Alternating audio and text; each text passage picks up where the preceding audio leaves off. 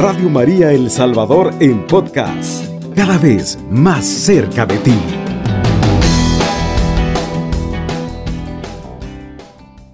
Nos reunimos en estos días también aquí en El Salvador, en los días preparativos a la fiesta del Divino Salvador del mundo, patrono de El Salvador. Y sin duda, como dice, del mundo también.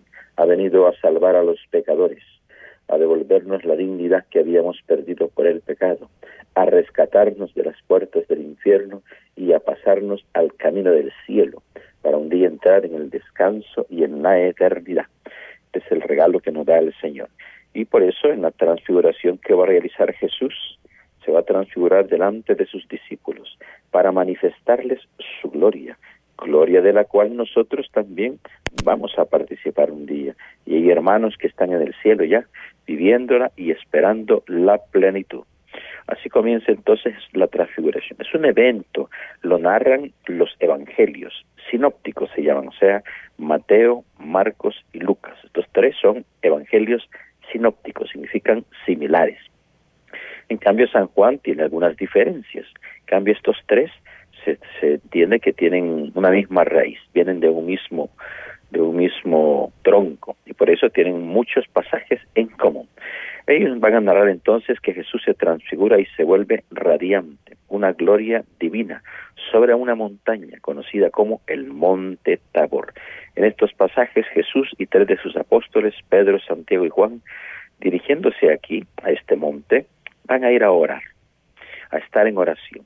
Son doce apóstoles, pero Jesús tiene un equipo de oración particular. Pedro, Santiago y Juan. Y así en la montaña Jesús empieza a brillar con rayos brillantes de luz, llamados también luz tabórica. Entonces los profetas que se van a manifestar son Moisés y Elías, que van a estar al lado de él, platicando con él. Pero ellos van a representar también todo el Antiguo Testamento. Van a representar sin duda la ley y los profetas. Moisés toda la ley, todo lo que es escrito sobre la ley. Y Elías, todos los profetas. Así aparecen ellos también que ya han muerto en esta tierra, pero es que están en la eternidad. Aparecen ahí caminando y hablando con Jesús. Esta es la transfiguración, es uno de los milagros de Jesús o una manifestación, una epifanía, una gran manifestación. Su milagro es único entre los otros que aparecen en los evangelios canónicos. Es tanto el milagro que le sucede a Jesús que Tomás de Aquino consideraba que la transfiguración era el mayor milagro de todos los que habían sucedido o narran las escrituras, en el sentido de que complementaba también el bautismo y mostraba la perfección de la vida en el cielo. La transfiguración es uno de los cinco hitos principales de la narrativa del Evangelio de la vida de Jesús. Es un pasaje de la vida de Jesús y viene siendo la continuación, dirá Santo Tomás de Aquino, de lo que es el bautismo. El bautismo es recibir la gracia de ser hijo de Dios, recibir el Espíritu Santo y conforme va creciendo el bautismo se va a llegar un día en nosotros a la transfiguración, ser transfigurados también con Jesús, siendo así también los otros bautizos, bautizo de crucifixión, resurrección y ascensión, otras manifestaciones. En el 2012 el Papa Juan Pablo II va a introducir los misterios luminosos en el Santo Rosario. Y en estos misterios luminosos van a incluir la transfiguración.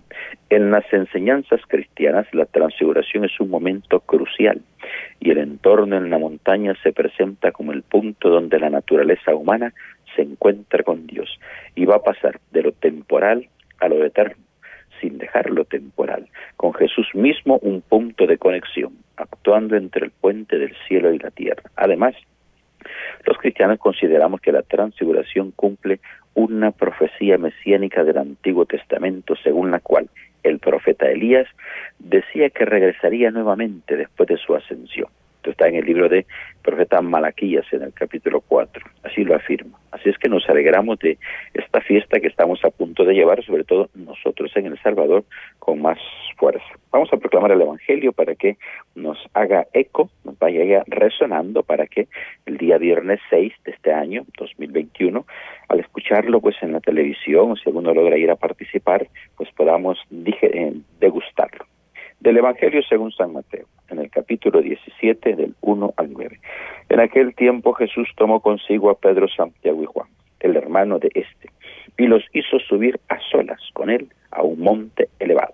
Ahí se transfiguró en su presencia, su rostro se puso resplandeciente como el sol, y sus vestiduras se volvieron blancas como la nieve. De pronto aparecieron ante ellos Moisés y Elías conversando con Jesús. Entonces Pedro le dijo a Jesús, Señor, qué bueno sería quedarnos aquí. Si quieres, haremos tres chozas, una para ti, otra para Moisés y otra para Elías. Cuando aún estaba hablando, una nube luminosa los cubrió de ella y salió una voz que decía, Este es mi Hijo amado, en quien tengo puestas mis complacencias. Escúchenlo. Al oír esto, los discípulos cayeron rostro en tierra, llenos de un gran temor. Jesús se acercó a ellos, los tocó y les dijo, levántense y no teman. Alzando entonces los ojos, ya no vieron a nadie más que a Jesús. Mientras bajaba del monte, Jesús les ordenó, no le cuenten a nadie lo que han visto, hasta que el Hijo del Hombre haya resucitado de entre los muertos. Palabra del Señor. Gloria y honor a ti, Señor Jesús. Bien, este es el pasaje entonces que hemos que se va a proclamar este domingo. Otra vez se proclama el de Marcos, otra vez es el de Mateo, el de Lucas. Ahora pues estamos con San Mateo. Así entonces dice que Jesús tomó consigo a Pedro, Santiago y Juan. Mirar que Jesús, esto que va a realizar es por orden de su Padre. Sabemos que Jesús no hace nada por su cuenta. Él es el Cordero. Y un Cordero, una oveja, es, y más, una oveja chiquita, es muy obediente. Él todo lo que hace lo hace en el nombre de su Padre. Y es su Padre quien lo ha enviado precisamente a vivir esto. Esto nos ha impresionado, esa obediencia, ese espíritu dócil que tiene Jesús y las manifestaciones que nos quiere dar el Padre. Estas son garantías. Si alguien dice no está muy triste, muy desanimado, tiene miedo, ya no cree en Dios, en un, momento de incredulidad, la transfiguración nos hace presente el cielo, el futuro, nuestro destino, donde nosotros estamos llamados a ir desde que fuimos creados, desde que Dios nos creó, nos pensó para ir al cielo y es para allá, para donde nos disponemos a ir. Así nos está esperando el Señor. Pero vamos a ir primero nuestro espíritu. En su segunda venida vendrá el Señor y nos devolverá estos cuerpos mortales, que serán ahora glorificados. Será un cuerpo luminoso también, lleno de luz, lleno de santidad, lleno de eternidad. La muerte no tendrá ningún poder, no volverán nuestros cuerpos a morir ni a ser sepultados, vivirán eternamente, así como Jesús en el cielo. Jesús es el primer hombre que está entrado al cielo en cuerpo y alma y después la Virgen María en cuerpo y alma. No desecha Jesús este cuerpo porque no lo ha no lo ha creado solo para usarlo o utilizarlo. No, no, lo ha creado para glorificarlo. Siempre Jesús piensa en todo. Además, este cuerpo ha sido templo del Espíritu Santo. Todos sabemos que San Pablo ha dicho que nuestro cuerpo es templo, un templo del Espíritu Santo. Un templo es un lugar sagrado, un lugar sagrado donde se da culto y también se da la vida divina. Así es nuestro cuerpo, donde vamos a un templo bonito, bien arreglado, bien puesto, bien, o sea, creo que de gusto, una belleza. Entonces nos gusta estar ahí, el ambiente nos crea también un deseo de oración, de la presencia del Señor, llena de vida. Entonces el Señor hoy nos invita también a descubrir que nuestro cuerpo este cuerpo que a veces le damos de comer a cada rato, que no lo dejamos dormir, que lo llevamos a, a donde no debería de ir. Este cuerpo es templo del Espíritu Santo, llamado a vivir en la santidad llamado a custodiar la presencia de Cristo, Eucaristía, que su Espíritu Santo habite dentro de nosotros y que cuide de nosotros para que el espíritu del maligno no entre. Así nos invita el Señor a vivir este cuerpo que un día sepultaremos, pero también resucitará y será glorificado. Ya nuestra alma con ir a Dios sería suficiente. Si alguien muere y luego su espíritu va con Dios, entrar al cielo y estar con Dios, para nosotros eso sería ya suficiente. Sin embargo, Dios siempre es más, es la multiplicación, siempre piensa en todo todo y en los detalles también. Y dice, no, no, no, el cuerpo que yo he creado para el hombre, que es una maquinita perfecta, un templo precioso, su movimiento, su naturaleza, su físico, eso también tiene que ir al cielo. No se va a quedar en la tierra en descomposición o desaparecer, porque para Dios no existe la muerte. De la eternidad existe el siempre y ha pensado el Señor en ti desde que te creó. Y ahora te invita a vivir sin duda con alegría en su amor, que puedas vivir feliz. A esto nos invita hoy el Señor. ¿Cómo no vamos a estar contentos de tremendo amor? ¿Cómo no vamos a desear ir al cielo? ¿Cómo no ahora desear cuidar mejor nuestros cuerpos? Porque nuestros cuerpos son templo del Espíritu Santo, donde habita Cristo Eucaristía, donde también reside el Espíritu de Dios. Así sucede en el Evangelio como acabamos de, proclamar. Sé que bajó una nube luminosa y lo descubrió, y de ella salió una voz que decía, este es mi Hijo muy amado, en tengo mis complacencias. Escúchenlo. O sea, la, la, presencia del Espíritu Santo, la presencia del Padre, la voz, el Espíritu Santo es la nube y el Hijo, Padre, Hijo y Espíritu Santo. Una manifestación de la Santísima Trinidad, porque hasta entonces Jesús solamente ha revelado al Padre, ha revelado a, a Él que es el Mesías, pero luego en Pentecostés vendrá el Paráclito, el Espíritu Santo. Pero ya nos va dando unos anticipos a través del Evangelio y los discípulos poco a poco también lo van entendiendo, porque entender los misterios de Jesús no es fácil, se necesita una mente divina y una fe muy grande, unos ojos de fe. El Señor va dando a nuestros hermanos en las comunidades y en la iglesia y en las familias también, y a nuestros sacerdotes también damos contentos. Esto se llama, esto le llaman ellos en el Antiguo Testamento la Shekinah, Shekinah significa la presencia de Dios. Descendió una nube luminosa y hubo entonces una presencia de Dios. Cuando vamos a la Eucaristía, desciende esta nube luminosa, invisible, pero sabemos que llega la presencia de Dios. Como el viento, cuando sopla el viento no lo vemos, pero sentimos su presencia, es real, existe. Así la Shekinah de Dios la presencia del Señor. Cuando estamos en oración y en una oración bastante larga, sentimos que desciende la presencia del Señor, la Shekinah. Cuando vemos que nos reunimos y hablamos del Señor, de repente nos vamos llenando de alegría y de contar las maravillas del Señor y desciende la presencia del Señor. Pero cuando se reúnen las señoras para hablar de chismes, para hablar mal de otro, ahí no hay ninguna presencia de Dios cuando estamos en los chismes, en la maledicencia, en las murmuraciones, es lo que desciende es el espíritu del mal. Ahí es una pobreza, una miseria, la miseria humana del hombre viejo que hay en nuestro corazón, que sale, tiene que vomitar el cuerpo, las cosas malas que lleva dentro, como cuando ha comido algo que no le cae bien y se siente mal del estómago. Y algunos lo vomitan porque saben que su cuerpo no lo acepta, no lo digiere pues también nuestro corazón y nuestra alma. Cuando entra el veneno del pecado, sentimos mal con un deseo de vomitar eso. Y para eso tenemos el sacramento de la confesión, donde podemos confesarnos delante de la Shekinah, la presencia de Dios, la presencia de Cristo, y así ser purificados y limpiados hasta lo más profundo de nuestro ser. Qué bueno es el Señor, qué grande es su amor, su misericordia. Te ha elegido porque te ama se ha enamorado de ti y quiere que estés con Él aquí en la tierra y también en el cielo.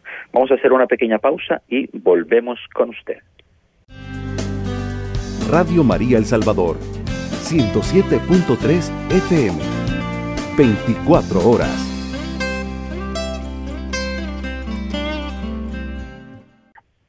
Acaba de sintonizar, estamos en el programa de El Evangelio de la Familia.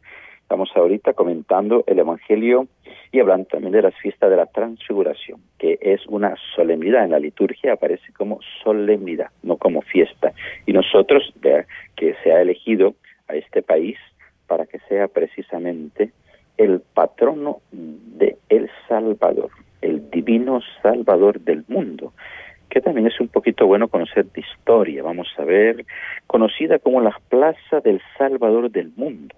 Antiguamente se le llamaba, ahí donde está el famoso monumento del, Salvador del Mundo, antiguamente, cuando comienza este país, hace unos 200 años, un poquito como una nación independiente, se le llamaba Plaza Las Américas y contiene el monumento al divino Salvador del mundo. Se encuentra ubicado en la ciudad de San Salvador, considerado el símbolo nacional de este país. Una estructura diseñada por un arquitecto, José María Barahona Villaseñor. Consistía, consiste en una figura, que es Cristo, patrón del país, sobre un globo del mundo, globo terráqueo, la cual está montado Jesús en un pedestal también. Una imagen adornada también o adornaba también, adorna actualmente la tumba del doctor Manuel Enrique Araujo, que fue presidente de la República a principios del siglo XX. La familia del mandatario obsequió la imagen al arzobispado de San Salvador. Luis Chávez y González era el obispo de aquel entonces, en ocasión de celebrar el primer Congreso Eucarístico en 1942, que a su vez coincidió con la conmemoración del primer centenario de la erección de la diócesis de San Salvador, que hoy es arquidiócesis fue develado un 26 de noviembre de ese año. De hecho, pues que a partir de esta plaza es una de las cuatro vías principales que rodean la calzada de El Salvador, sobre la Alameda Manuel Enrique Araujo, en homenaje a aquel presidente muy querido en las décadas del siglo XX. Debido al terremoto del 86, la estatua se cayó, se dañó un poquito, pero fue reconstruida se volvió a poner como una campaña que se llamó Levantemos el alma salvadoreña. Frente a este lugar también se ha erigido más adelantito la imagen y más pequeñito la memoria de San Oscar Arnulfo Romero Mártir. La plaza fue el escenario central de la beatificación también del arzobispo salvadoreño que reunió ese día 300.000 feligreses el 23 de mayo de 2015.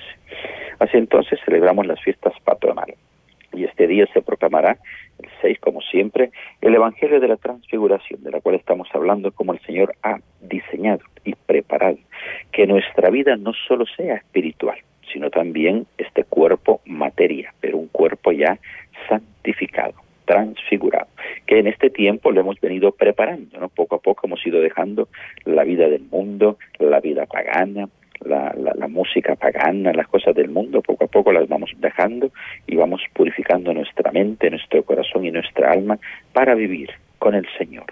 Y aquí también, ha sido cuerpo, nuestro cuerpo sigue siendo templo del Espíritu Santo. Cerramos nuestra puerta del corazón para entrar en oración y la abrimos para poder servir a, a, nuestros hermanos, sobre todo si son pecadores, que Cristo, Él ama a los pecadores y dirá San Juan Pablo II, perdón, le dirá también eh, Pablo, eh, del, eh, Pablo, el, sí, sí, el santo Pablo, y también lo dirá, ¿quién más lo menciona? El Papa Francisco menciona que grande es este amor sobre ti. No ahora que eres bueno, dice, porque ahora somos buenecitos. Muchos de ustedes ya tienen aureolas y otros tienen cachitos, pero dice, el amor grande dice, no es que te quiera hoy el Señor, que, que te ha salvado y te ha rescatado, sino que la prueba de este amor es que antes de llegar a donde estás hoy, te amaba el Señor y ha dado su vida por ti. De esto nos alegramos y nos, y nos llenamos de gloria, de gozo y de esperanza y maravilla. Estamos felices, muy felices. Celebramos entonces esta gran fiesta. Pedir una gracia al Señor en esta fiesta que nos espera ya. Estamos en la novena del Divino Salvador del mundo. Sabemos que por la pandemia pues no podemos participar hoy de las procesiones como el año pasado. El año pasado fue más grave todavía, pero sí el año pasado pusimos una imagen en la entrada del templo y mucha gente que pasaba por ahí pasaba a pedirle al Señor milagros, llenándose de esperanza y de alegría. Hoy sabemos que tampoco habrán procesiones por las pandemias y la nueva cepa delta que ha entrado, que también ya la estamos combatiendo, o sea, no nos rendimos, seguimos adelante, luchando, siempre con la bioseguridad, mascarillas, alcohol gel, sanitización. Estamos contentos como el Señor nos educa y también nos preserva de los peligros, como en Egipto, las plagas atacaban solo a los, a los del faraón. Pueblo hebreo, unido en oración, bendecido por Dios, eran cuidados y preservados. Sin embargo, han habido hermanos que han tenido que partir. Dios se los ha querido llevar en esta pandemia como una ofrenda agradable para Él. Los entregamos con alegría, lamentamos su pérdida y su ausencia, y nos ha causado dolor, pero sí los entregamos como una ofrenda agradable al Señor. Han partido a una primera transfiguración, sus almas manchadas, ahora puras, a través del purgatorio en su presencia. Y un día rescataremos también sus cuerpos gloriosos y los nuestros también. Estaban entonces en el monte de Tabor, ahí donde siempre, siempre que se busca un lugar alto, uno siente una presencia divina, una presencia de libertad. Y así entonces en el monte Tabor se transfiguró delante de ellos, su rostro resplandeciente como el sol. Pero no es un sol que molesta uno al sol, cuando intenta mirarlo no puede.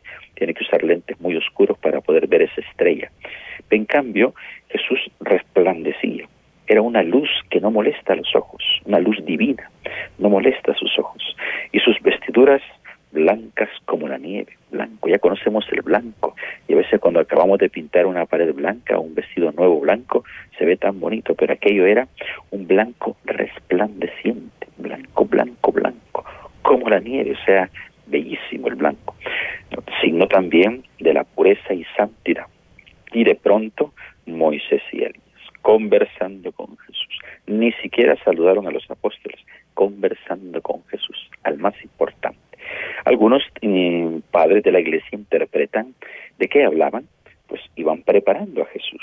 Jesús ha tomado nuestra condición mortal. Por lo tanto, tiene ya una condición de limitancia en este mundo. Por eso él conversando con Moisés y Elías y en otros pasajes conversando con su padre todos los días, van a ir revelando el misterio de la pasión, lo que le espera, el suplicio, el sacrificio, la pena. Pero ese sacrificio, ese dolor, esa, ese, esa flagelación que va a que tener que vivir él en este cuerpo, es para salvar a todos los hombres, todo aquel que crea en él. Su sangre derramada en la cruz será también semilla de libertad, de liberación, para salvar a los hombres, a los pecadores, a los que vuelven a caer, para que se vuelvan a levantar, para que se sientan amados, para que caminen con el Señor. Buenos.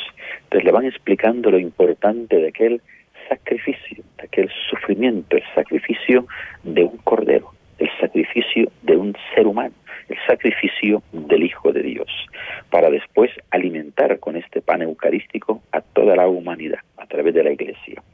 Van explicando estas cosas, de eso interpretan los padres de la Iglesia que hablaban con Jesús. Pedro, como siempre, ya lo conocemos, muy lanzado, porque hay gente que es muy lanzada, pero en buena, en buen espíritu. Señor, qué bueno sería quedarnos aquí, le dice. Qué bonito estar aquí en este espíritu de santidad, de alegría, de luz, dice. ¿Para qué bajar al mundo? ¿Para qué bajar otra vez a las penas, al cansancio, al sufrimiento, dice la angustia, enfrentar a los malos, a los que nos contradicen, a los fariseos? ¿Para qué? Dice, mejor quedémonos aquí, le dice. Aquí, dice, podemos pasarla muy bien y vivir tranquilos. Si quieres, haremos tres chozas. Una para ti, otra para Moisés y otra para Elías. Mientras tanto hablaban, la nube luminosa, la Shekinah, los cubrió y se escuchó la voz del Padre. Al Padre nadie lo ha visto, solamente Jesús. Y quien ve a Jesús ha visto al Padre. Pero sí, hemos escuchado su voz. Y dice, este es mi Hijo muy amado. Lo que habrá, lo que tendrá que amar Dios a, a Jesús, ¿no? O sea, como un padre ama a su Hijo, incluso si es su predilecto, él es el único, pero a veces el papá tiene también, o la mamá, tiene alguna predilección por alguno de ellos. Y por ese, el amor que, que sienten por él, Dios Padre también lo va a manifestar. Este es mi hijo, lo presento. Muy amado, sí, sí. En quien tengo, dice, mis complacencias. Con él me complazco yo en todo, porque es obediente y eso me da honor a mí tengo mis complacencias, otros no me obedecen, pero este sí, me obedece todo. Escúchenlo, dice. Escuchar significa amar. Cuando dos personas se aman, se escuchan. El matrimonio, cuando se aman, se escuchan. Cuando están peleados, ni se escuchan ni se hablan. Si es que escúchenlo, significa amenlo, atiéndanlo, sigan con él. Vamos a hacer una pequeña pausa y después siga con Radio María también. Escuchemos Radio María. Ahora hacemos una pausa y ya regresamos. Radio María El Salvador, 107.3 FM, 24 horas.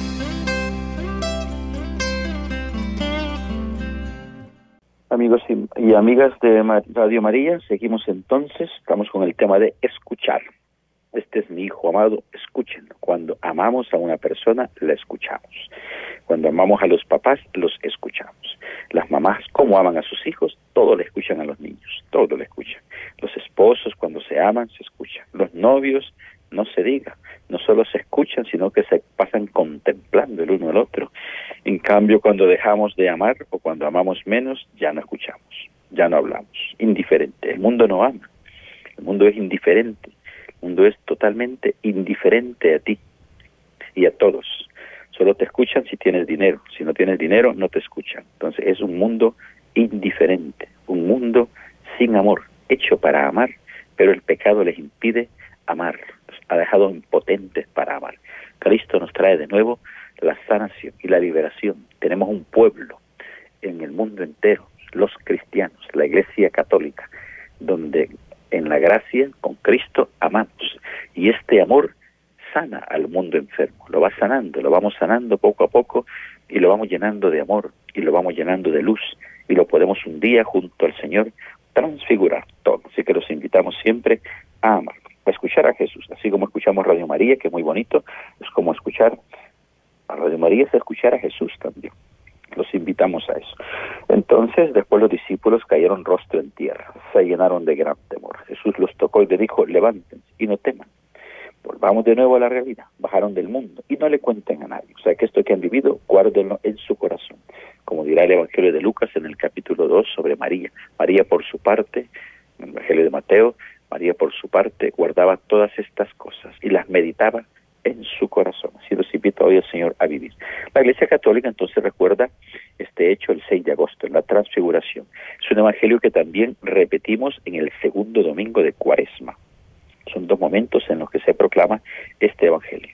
Hay también una batalla conocida, la batalla de Belgrado, donde la figura del divino Salvador se relacionaba con una victoria europea, cuando los otomanos atacaron Belgrado en el año de 1456, donde un ejército cristiano, bajo el comando de Juan Unnoidí, defendió con éxito la ciudad.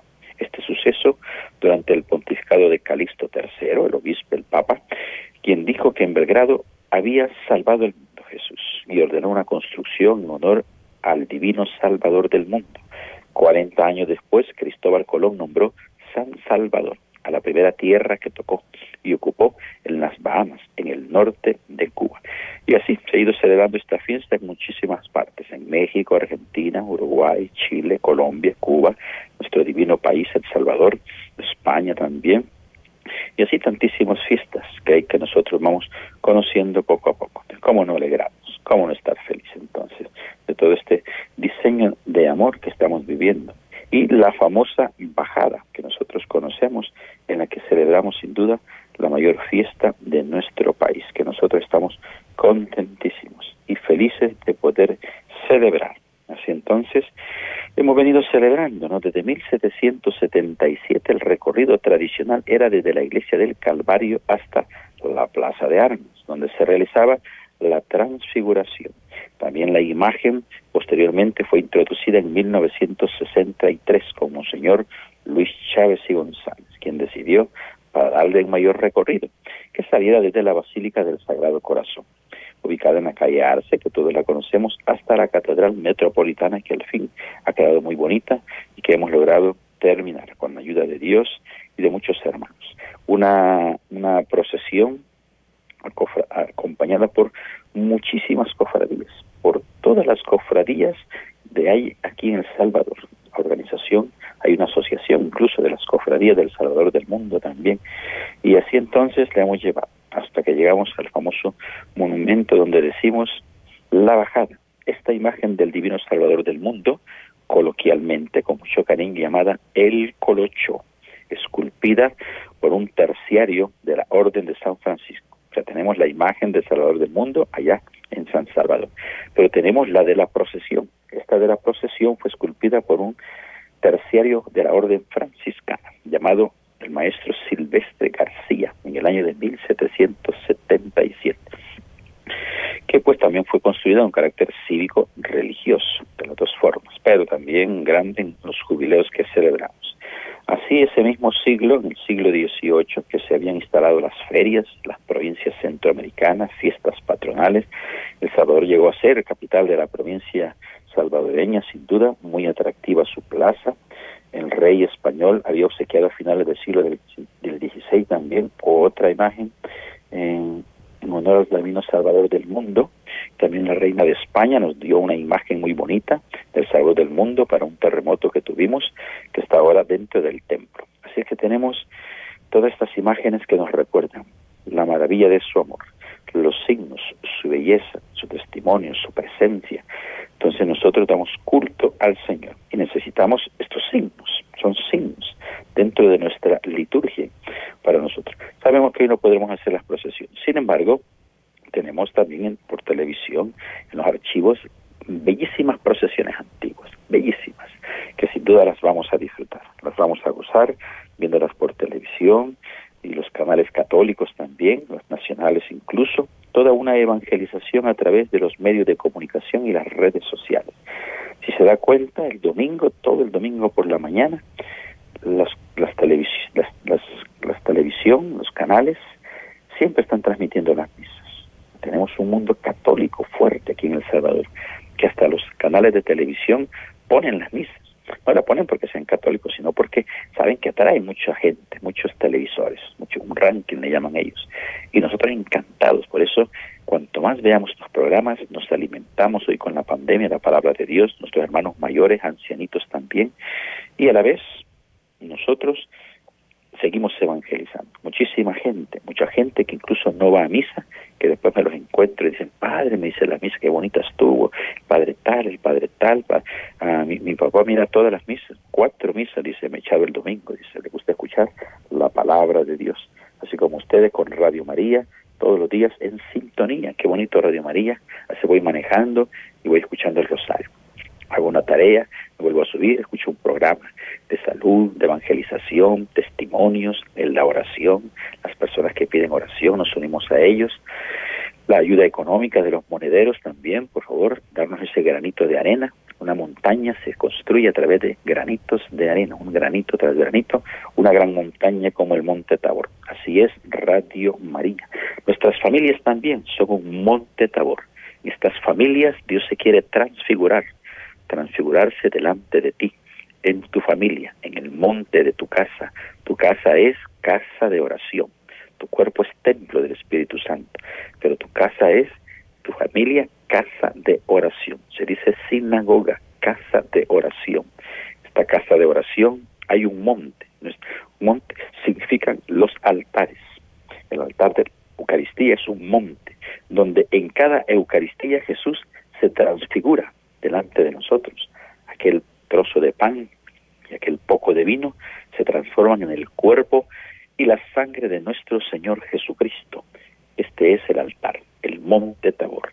También en nuestras casas desciende la Shekinah, la presencia de Dios cuando rezamos juntos, estamos en oración y se convierte aquello en un monte Tabor, una transfiguración. Desciende la presencia de Dios y nos toca, toca nuestra alma, toca nuestro cuerpo, nos devuelve la alegría, la fortaleza en la prueba. Nuestras familias son un monte tabor, porque Jesús no se quiere transfigurar en otra parte, no se quiere transformar, transfigurar en un, parqueo, en un estacionamiento, en un supermercado, en un, en un lugar de turismo, no, no, Jesús se quiere transfigurar en la familia cristiana, ahí quiere Él manifestarse, que no, no solo se transfigura solo contigo, sino donde hayan testigos, Jesús se transfiguró delante de tres de sus discípulos. No se fue el solito a transfigurar, sino que delante de, para darles garantías, se transfigura delante de nosotros. Por eso hay que vencer el cansancio, a veces estamos cansados a la hora de rezar, o les da un poquito de pereza, o los niños que son juguetones se distraen un poquito. Corregirlos con caridad, que los niños puedan estar atentos en el Santo Rosario con caridad, con paciencia, con humildad sin regañar, sin gritar, sin castigar, porque si no después, en vez de recibir ellos un buen estímulo para la oración, después van a rechazar la oración. Es que mi mamá me pasaba castigando a la hora del rosario, que mi mamá lo pasaba regañando a la hora del rosario. Por eso a mí no me gusta el rosario, porque han recibido un mal estímulo. En cambio, si los estimulamos, vamos a rezar el Santo Rosario. Y después del Santo Rosario, vamos a comer tamalitos con atol de lote. Después del Santo Rosario, unos tamalitos con café. Unos, después del Santo Rosario, un fresquito de, tamarindo, un fresquito de granadilla, un, estímulo importante que después haya un ágape, le llamamos nosotros, una fiesta. es importante rezar. Bien, este, este es el último ya segmento, ¿no? Parece que estamos terminando ya el programa. Eh, no nos llamaron, pero imaginamos que no nos llamaron porque no nos quieren interrumpir, que les ha gustado el programa como siempre y dando gloria al Señor. Es la gloria para el Señor. Nosotros felices de haber dado una pequeña pincelada, una pequeña muestra del amor bonito en la fiesta que vamos a celebrar. Con esta munición ambiental que hemos hecho, usted ya está listo para celebrar la fiesta del divino Salvador del mundo, la transfiguración del Señor. ¿Y cómo lo vamos a hacer? Amándolo, amando al Señor, contando las maravillas que ha hecho con nosotros, contentos de caminar hacia el cielo, donde un día lo contemplaremos. Vamos a ver ahora la bendición. El Señor esté con ustedes y con tu espíritu. Y la bendición de Dios Todopoderoso, Padre, Hijo y Espíritu Santo, descienda sobre ustedes. En la alegría de Cristo pueden ir en paz. Demos gracias a Dios. Que viva el Salvador del mundo, que viva, que viva el divino Salvador, que viva, que viva nuestro amado Señor, el divino Salvador del mundo, que viva. A todos les deseo felices fiestas agostinas, saludos a los, a los enfermitos, que les dé el Señor salud, a los ancianitos, que les dé alegría y fortaleza, y a todos los acompañe siempre su divino amor y el amor también de la Virgen María. Alabado sea Jesucristo. Con María por siempre sea alabado. Radio María El Salvador, 107.3 FM, 24 horas.